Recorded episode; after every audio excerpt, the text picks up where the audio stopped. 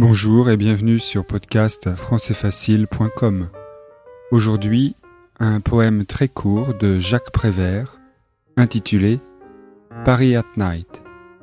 C'est parti.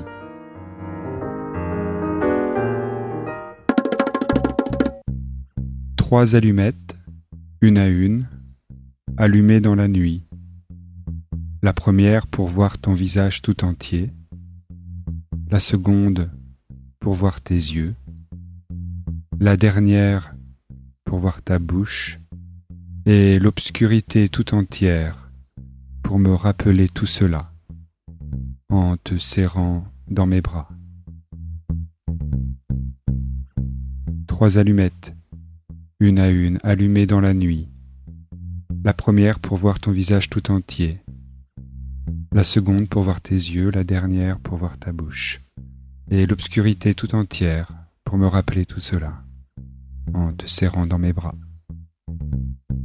Jacques Prévert